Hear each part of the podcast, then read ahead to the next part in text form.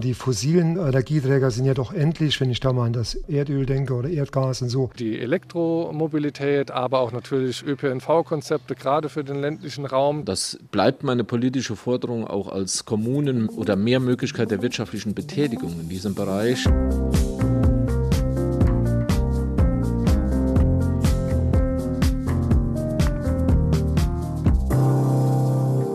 Ist beschlossene Sache. Deutschland will klimaneutral werden. Bis 2045 soll es gelingen, die CO2-Emissionen auf Null zu reduzieren. Konkret heißt das, es darf nur so viel CO2 entstehen, wie wieder abgebaut wird. Ein riesiger Kraftakt für jeden Einzelnen, für Unternehmen, für die öffentliche Verwaltung. Klimaneutral werden. Das ist unser Thema in Das zählt Menschwirtschaft mit Karin Mayer und Marc-André Krupper. Hallo. Marc-André, Klimaneutral klimaneutral werden bis 2045. Das hat dich irgendwie umgetrieben. Warum hast du dich mit diesem Thema jetzt mal intensiver beschäftigt? Bei mir war es eher so, ähm, ich habe dieses Urteil vom Bundesverfassungsgericht mitbekommen. Da hieß es ja, die Bundesregierung muss unbedingt ihre Klimaziele anpassen. Also das war ja wirklich dramatisch. Und die haben gesagt, Leute, bis 2050, das reicht nicht.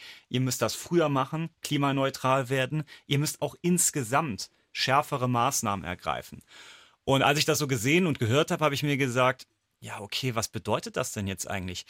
Muss die Bundesregierung da jetzt was machen oder wer macht denn eigentlich Klimaschutz? Wer sorgt denn eigentlich dafür, dass man irgendwie CO2-neutral ist? Und letzten Endes sind es ja eigentlich hier wir vor Ort, die Menschen oder auch die, die Städte und Gemeinden, die Kommunen, die Landkreise, ne, da wird Klimaschutz betrieben. Und dann habe ich mal so überlegt, ja, gibt es denn überhaupt schon eine Gemeinde vielleicht in Deutschland, die, die schon CO2-neutral ist, die das schon erreicht hat? Ist natürlich noch nicht so, also ist noch ein langer Weg zu gehen. Und wie sieht es denn eigentlich bei uns im Saarland aus? Wie weit sind wir da? Sind wir da vielleicht weit ab vom Schuss oder sind wir da schon richtig vorne? Das war so die Frage, mit der ich mich auseinandergesetzt habe. Genau, und dann bist du auf den Landkreis St. Wendel gestoßen. Der hat sich ja schon 2012 vorgenommen, klimaneutral zu werden und CO2 einzusparen. Das ist neun Jahre her.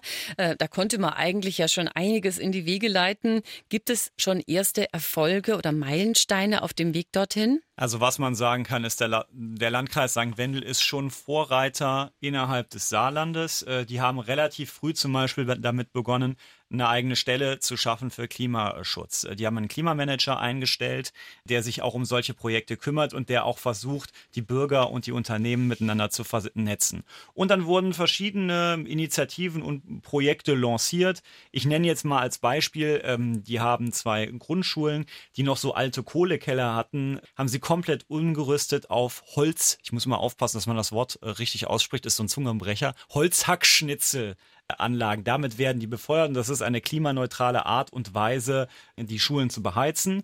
Aber das war so eine Initiative, ähm, die mir der Klimamanager Michael Welter auch mal erklärt hat, wie es dazu kam. Als die ähm, Gas- und Ölheizungen marode wurden, hatten wir nach Alternativen geschaut. Die sollten natürlich erneuerbar sein und sind dort bei Holzhackschnitzeln fündig geworden und deshalb gibt es Hackschnitzelheizungen in den Schulen. Und die befeuert die Schule dauerhaft, also komplett das ganze Jahr, wenn ich jetzt irgendwie da genau. heizen will. Ja, es sind auch große Pufferspeicher verbaut. Das, äh, die werden über Nacht dann aufgeladen von der Heizung, dass wenn morgens der Spielbetrieb losgeht in der Schule, genügend Wärme zur Verfügung steht. Die Schulen werden ausschließlich mit Holz, Holzhackschnitzeln beheizt. Jetzt muss man allerdings sagen, noch sind es nur zwei Schulen im Landkreis St. Wendel. Es könnten natürlich auch noch ein bisschen mehr werden. Genau, das war ein Projekt und du warst eben als Reporter im Land unterwegs und hast dir das auch angeschaut. Äh, natürlich kann man noch viel mehr machen, ne? jetzt als eine einzelne Heizung zu ersetzen, Strom aus Kohle durch Erneuerbare ersetzen oder äh, Photovoltaik-Freiflächen zum Beispiel aufstellen. Ja, Photovoltaik, Freiflächenanlagen, das ist natürlich ein großes Thema und das ist auch eigentlich somit das einfachste ähm, womit man beginnen kann, womit man auch beginnen kann, den Leuten zu erklären, dass das eine wirklich äh, äh CO2-sparende und klimaneutrale Maßnahme ist. Da müssen natürlich auch die Kommunen ein bisschen mitziehen und sagen, wir fangen erstmal damit an und stellen das auf unsere eigenen öffentliche Gebäude drauf. Ähm, da ist der Landkreis St. Wendel auch schon äh, eigentlich äh, ganz gut aufgestellt. Aber zu so einem Konzept gehört ja bestimmt mehr. Also gibt es da auch so ein umfassendes Konzept, wo quasi der Plan festgelegt ist, wie man wirklich dieses Ziel erreichen kann, CO2-frei zu werden? Genau, man kann jetzt natürlich sagen, äh, ich mache dieses Projekt, ich mache jenes Projekt, aber dann wird es ein bisschen wirr. Äh, also war das beim Landkreis St. Wendel auch so, ähm, dass sie sich Hilfe geholt haben vom Umweltcampus Birkenfeld, äh, vom Professor Peter Heck, der mit denen mal durchgegangen ist, was man denn äh, machen muss, wenn man klimaneutral werden muss, womit man dann anfängt. Das hat er mir auch erklärt. Zunächst einmal muss man äh, sich wirklich ein gutes Konzept geben, also eine gute Analyse der Situation. Also wie emittiert man denn CO2? Wo emittiert man CO2? Und was kostet diese Emission? Das geht ja letztendlich immer um Geld, gerade wenn man in einem relativ armen Flächenland ist, muss man wirklich sauber analysieren und zwar so analysieren, dass man es wirklich umsetzen will. Und allein das Konzept sorgt jetzt auch dafür, dass äh, jemand sozusagen den Plan verfolgt und weitere CO2-Ziele erreichen will? Ja, ganz genau. Also die erstellen auch Bilanzen. Die werden sozusagen in Jahresschritten äh, erstellt. Wie viel CO2 ähm, sparen wir ein? Wo müssen wir noch CO2 einsparen? Und äh, im Landkreis St. Wendel ist es, glaube ich, so, die haben im Vergleich zu 1990 inzwischen 32 Prozent eingespart. Damit sind sie sogar ein bisschen besser als der Bundesschnitt. Allerdings sind das natürlich als auch noch die die relativ äh, einfachen Sachen, Solaranlagen, Holzhackschnitzelanlagen, da können wir auch gleich nochmal drauf zu sprechen kommen. Die richtig dicken Brocken, um da wirklich klimaneutral zu werden, die kommen dann später und da geht es dann auch ans Eingemachte. Und wenn man auch diese 32 Prozent mhm. einsparen mhm. will, dann geht das nur, wenn man wirklich begeisterte und engagierte Unterstützer hat. Da muss man auch auf private Initiativen bauen. Gibt es das im Landkreis St. Wendel? Ja, das gibt es definitiv und das ist halt auch ein ganz wichtiger Punkt. Du kannst natürlich jetzt als Politik sagen, wir wollen dieses und dieses dieses und dieses Projekt machen, aber du brauchst auch die Leute dazu. Die Leute müssen natürlich, die wohnen in Häusern, äh, die fahren Auto. Das heißt, die können natürlich auch sehr viel tun, um sich an diesem großen Ziel CO2-Neutralität äh, zu beteiligen.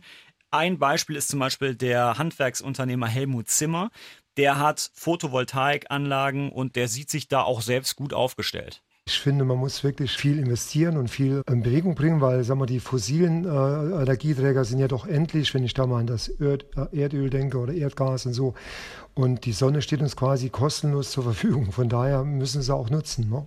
Er argumentiert ja auch jetzt nicht nur, äh, Erneuerbare sind umweltfreundlicher, sondern er guckt jetzt auch mal auf was, was man fast schon aus den Augen verloren hat, dass ja eben Erdöl oder Erdgas wirklich äh, begrenzt vorhanden ist. Ne? Genau, das sind einfach begrenzte Ressourcen. Das ist übrigens auch das, was die Wissenschaftler vom Umweltcampus mir gesagt haben, dass jemand wie er, der hat da schon, sagen wir mal, das richtige Mindset entwickelt, dass er sagt, ey, Klimaschutz ist nicht nur was, wo ich für geben muss, ich bekomme auch was. Also es kann sich auch wirtschaftlich rechnen. Es ist äh, wohl am Anfang eine Investition, die man tätigen muss, aber ich denke, das hat sich ja ganz schnell gerechnet. Ich gehe eher davon aus, umgekehrt. Also ein Betrieb spart langfristig Geld, weil die nochmal die fossilen äh, Energieträger werden ja jedes Jahr teurer und stehen ja nur begrenzt zur Verfügung.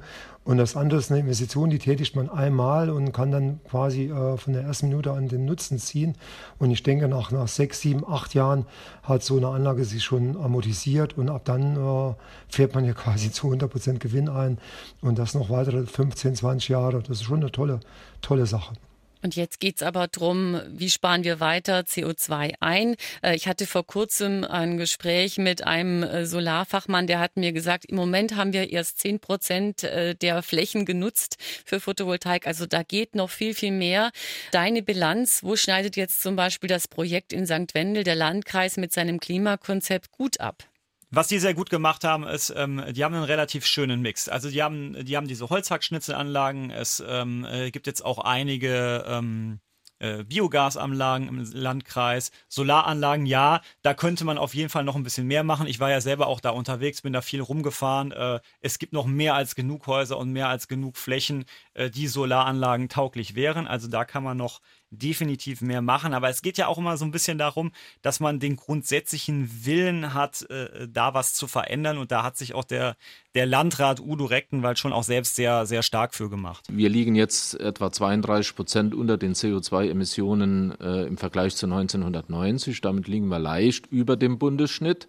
Aber natürlich bedarf es noch vieler Anstrengungen, weil wir insbesondere im äh, Strombereich und im Wärmebereich tätig waren, noch weniger im Mobilitätsbereich. Da stehen wir noch ziemlich am Anfang. Ja, und Mobilitätsbereich, das ist halt so ein Punkt, wo sie auf jeden Fall noch ran wollen. Also sowas wie Völklingen zum Beispiel, die Elektrobusse angeschafft haben, das hätte der Landkreis auch sehr gerne. Aber das ist kostspielig, wenn man da nicht irgendwie eine sehr hohe Förderung bekommt. Aber das sind halt so die Sachen, ähm, da müssen sie wirklich ran. Also da müssen Fahrradwege gebaut werden, da müssen äh, da muss der öffentliche Nahverkehr Stück für Stück auf Elektrobus oder so umgestellt werden. Und dann natürlich muss Überzeugungsarbeit geleistet werden bei den Leuten, Elektroautos sich anzuschaffen, Solaranlagen aufs, aufs äh, Dach zu setzen. Ich hatte ein Gespräch mit dem Klimamanager, der mir sagt, wir machen so viele Veranstaltungen auch, äh, wo wir auch die Leute einladen und wo er auch heftig diskutiert mit denen. Aber viele sagen halt leider einfach noch, ja, warum soll ich mir denn so eine Solaranlage aufs Dach machen? Das habe ich ja früher nicht gebraucht brauche ich da jetzt auch nicht. Ja. Also es steckt sehr viel Überzeugungsarbeit auch einfach dahinter.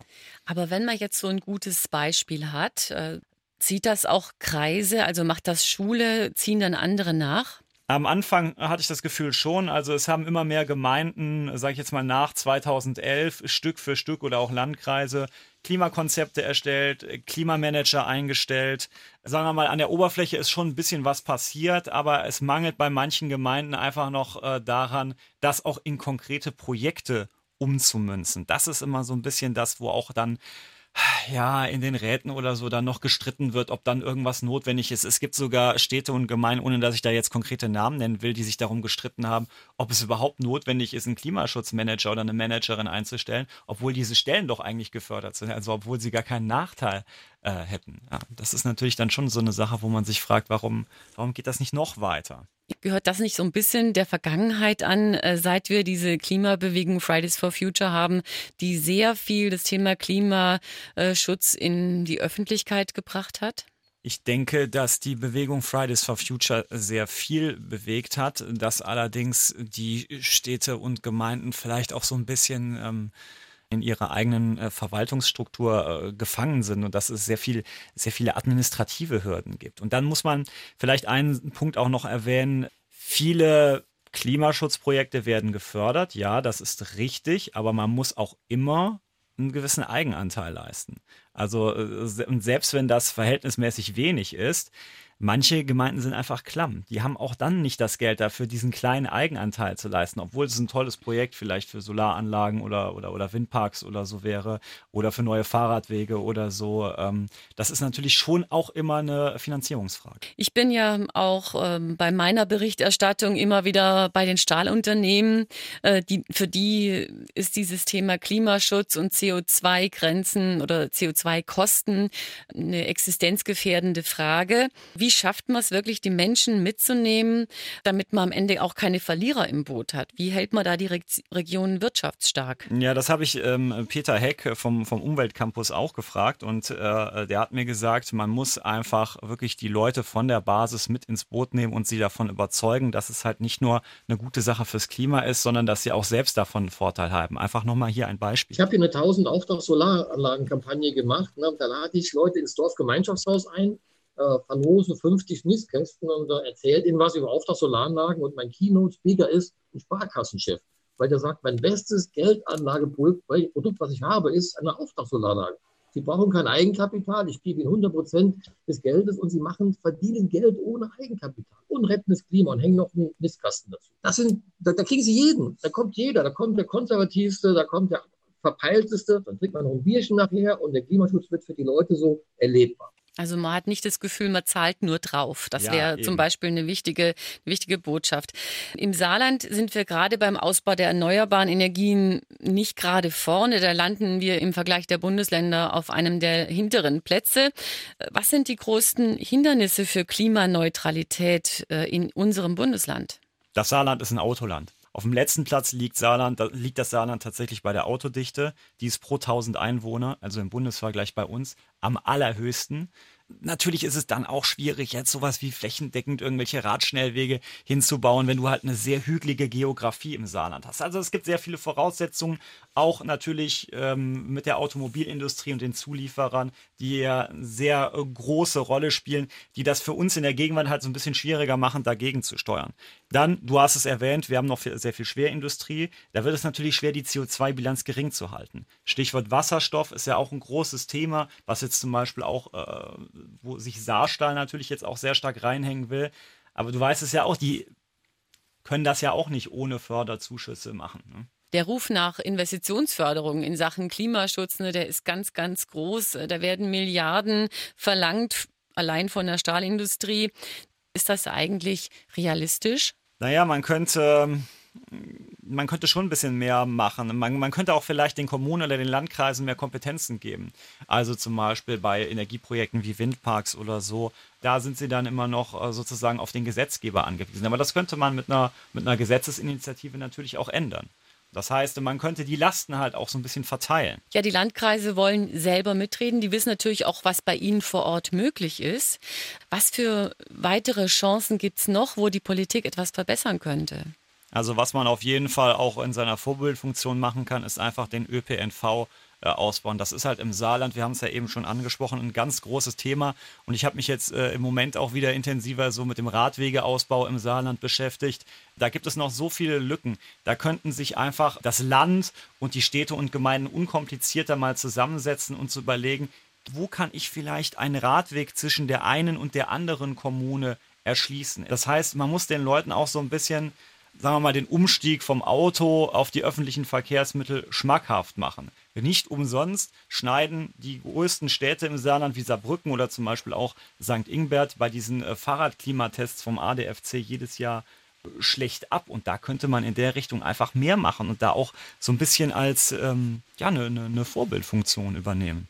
Und weniger könnte auch mehr sein. Man könnte zum Beispiel bei den Kommunen äh, noch mehr LED-Straßenbeleuchtungen aufbauen oder äh, auf Energieeinsparungen in öffentlichen Gebäuden achten. Und natürlich die Überzeugungsarbeit spielt eine ganz wichtige Rolle. Besser keine Verbote aussprechen, das raten auch Experten oder Wissenschaftler.